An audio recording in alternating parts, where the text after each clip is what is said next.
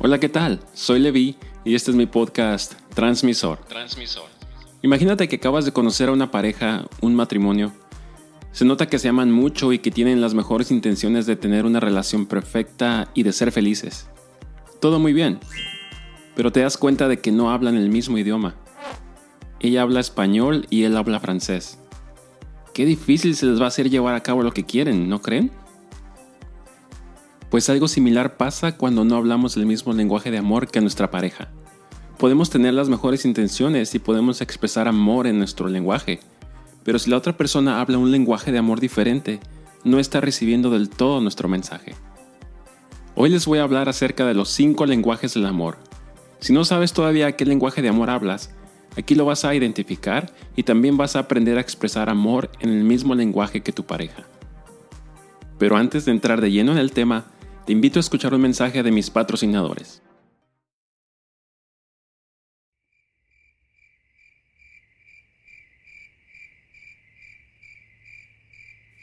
Oh, todavía no tengo patrocinadores. Bueno, entonces entramos de lleno en el tema. Hace algunos años el doctor Gary Chapman identificó cinco lenguajes principales en los cuales expresamos amor y recibimos amor. El primero de ellos es palabras de afirmación. Si tú siempre estás resaltando las cualidades de otros y les das cumplidos a las personas, afirmas a otros cuando hacen las cosas bien, entonces tu lenguaje es palabras de afirmación. Así es como tú expresas amor, pero también así es como lo recibes. Las palabras son muy importantes para ti. Cuando te dicen, qué bien te ves hoy, me gustó mucho lo que hiciste, eres una persona extraordinaria. Entonces están hablando tu lenguaje de amor y así es como te sientes amado. Cuando no escuchas eso, cuando no tienes esas palabras, cuando tu ser querido no te dice eso, entonces no está hablando tu lenguaje y hay una falla en la comunicación. Por lo tanto, eso te hace sentir que no eres amado. El segundo lenguaje de amor es tiempo de calidad. Si te gusta pasar tiempo con las personas, ver una película en compañía de alguien, tomar un café y platicar de lo que sea, caminar por el parque en compañía de tu pareja, tu lenguaje es tiempo de calidad. Si alguien te dedica tiempo, te sientes amado. El tercer lenguaje de amor se llama regalos. Si eres detallista, si te gusta dar regalos a las personas, y no tienen que ser costosos, sino que simplemente lo que te importa es el significado detrás del detalle, detrás del regalo. Las ocasiones especiales como tu cumpleaños, 14 de febrero, Navidad, son muy muy especiales para ti. Y cuando recibes un detalle, algún regalo en esas fechas, y no solo en esas fechas, sino del día a día, que te traigan un dulce cuando fueron a la tienda, significa mucho para ti y eso te hace sentir amado. El cuarto lenguaje de amor se llama actos de servicio.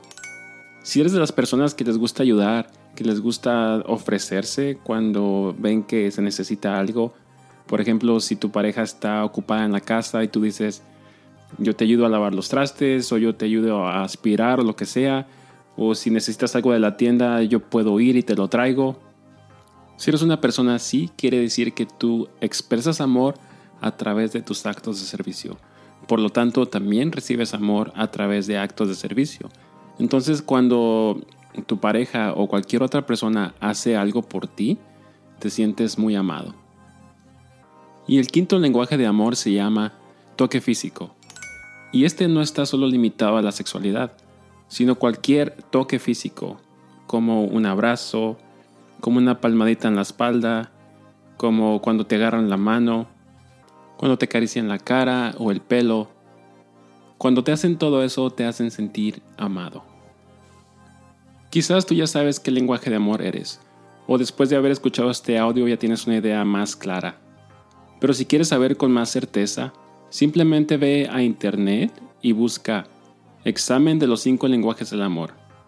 Y te van a salir varias opciones y es un pequeño examen que puedes tomar de 20 o 30 preguntas y después de que lo hayas hecho te va a decir exactamente qué lenguaje de amor eres. Hay personas que tienen únicamente un lenguaje primario. Hay otras personas que tienen dos lenguajes primarios del amor. Por ejemplo, en mi caso yo tengo dos, que son palabras de afirmación y tiempo de calidad. Entonces, por ejemplo, los regalos o los actos de servicio no son tan importantes para mí. Hay parejas, hay matrimonios que tienen la dicha o la fortuna, digamos, de que los dos tienen el mismo lenguaje del amor. Entonces, diría uno, bueno, pues qué bien, ¿no? O sea, ya no hay que esforzarse tanto. Pero aún así hay que especificar bien qué es, por ejemplo, si las dos personas tienen el mismo lenguaje del amor que es, digamos, tiempo de calidad. Para una puede ser, ven, siéntate conmigo y vamos a ver esta película. Y con eso estoy bien. Pero para la otra puede ser, vamos a dar un paseo por el parque y vamos a platicar y necesito que me des toda tu atención. Entonces, el mismo lenguaje del amor puede significar cosas diferentes para cada persona. Y bien, estos fueron los cinco lenguajes del amor, que son palabras de afirmación, tiempo de calidad, regalos, actos de servicio y toque físico. Mi deseo es que expreses amor en el lenguaje de tu ser querido y que recibas amor en tu lenguaje.